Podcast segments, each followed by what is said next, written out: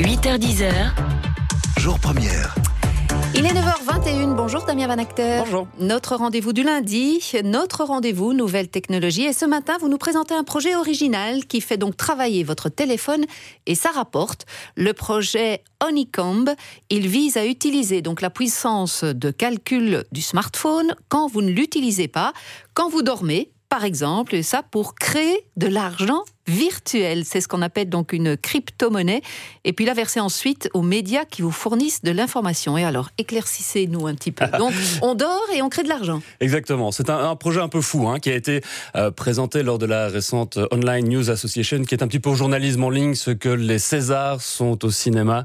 C'était il y a quelques jours à Austin, au Texas. Pour les, les fondateurs hein, de cette start-up, bah, toutes les fake news dont nous sommes abreuvés montraient que c'était un signal important. Il faut trouver d'autres manières de pouvoir financer du journalisme de qualité. Et donc, plus on a, euh, plus on se rapproche d'un vrai problème, c'est ce qu'on a l'habitude de dire dans le monde des startups, plus on se rapproche du portefeuille des gens. Sauf que quand on a l'habitude de ne pas payer, c'est difficile à certains moments donné de sortir son portefeuille. D'où Mhm. vient cette idée, justement, d'utiliser la puissance de calcul du téléphone quand il est, non pas à l'arrêt, il est allumé, mais il est en recharge pendant la nuit, par Mhm. exemple. Et à ce moment-là, il y a moyen de le faire travailler à distance pour miner. Le terme technique, c'est ça. C'est comme la mine de charbon euh, euh, il y a quelques années, il y a quelques dizaines d'années. Sauf que là, bah, ça mine de la crypto-monnaie. La plus connue d'entre elles, c'est le bitcoin, hein, qu'on dont on entend Ouais, très ouais. souvent parler. Et ça rapporte euh, combien alors, Alors, d'après les fondateurs, ce système permettrait de générer environ 3 dollars par mois par utilisateur. C'est pas beaucoup 3 dollars, mais c'est déjà pas mal. Réfléchissez un petit peu à ce que vous payez pour de la musique, à ce que vous payez pour des films tous les mois. Voilà, 3 dollars pour payer de l'information de qualité, c'est déjà pas mal.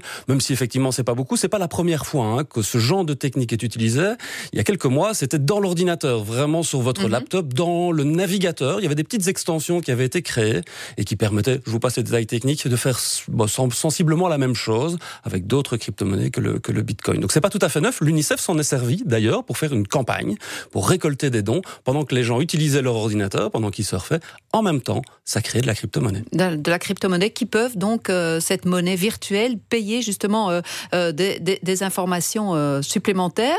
Mais est-ce que c'est légal tout ça, Damien? Bah oui et non. En fait, comme je le disais, il, sur- il s'agit surtout d'utiliser la technologie de la blockchain. Ici, la blockchain, c'est quoi? Pour résumer, hein, c'est un grand livre comptable dans lequel toutes les opérations sont inscrites. Donc, littéralement, il est infalsifiable, puisque tout le monde peut avoir une copie de ce grand livre chez soi.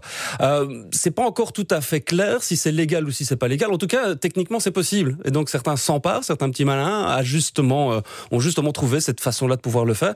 Le, le- la crypto-monnaie, c'est quelque chose qui est en train de vraiment d'exploser. Il y en a plein. La blockchain aussi. Il faut savoir qu'il y a beaucoup de fonds Oui, ça peut créer aussi des bulles financières. Ça Exactement. Peut être, voilà, ça peut Exactement, être, ça euh, crée des bulles financières. Mais si techniquement euh, c'est possible, alors on sait que certains vont s'en emparer, qu'il va y avoir des nouvelles applications qui vont se Mhm. mettre en place. Et donc forcément, beaucoup vont mourir, certaines vont rester.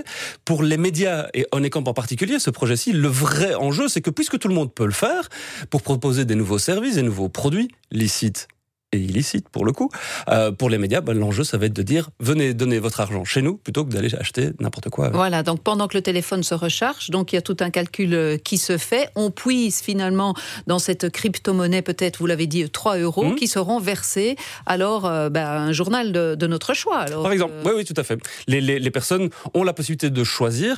Évidemment, ça doit passer la rampe de toute une série de vérifications du côté des plateformes, comme Apple, par exemple, ou Google, qui faut télécharger cette application-là. Mhm. Et on sait qu'elles sont très frileuses à laisser des, des autres applications venir plonger leurs tentacules dans les données personnelles des gens, puisque c'est là aussi, dans notre téléphone aujourd'hui, que se situe toute une série d'informations à caractère personnel. Voilà, donc c'est pas gagné d'avance finalement C'est pour pas gagné d'avance du tout. Euh, on est vraiment sur la pointe de l'iceberg.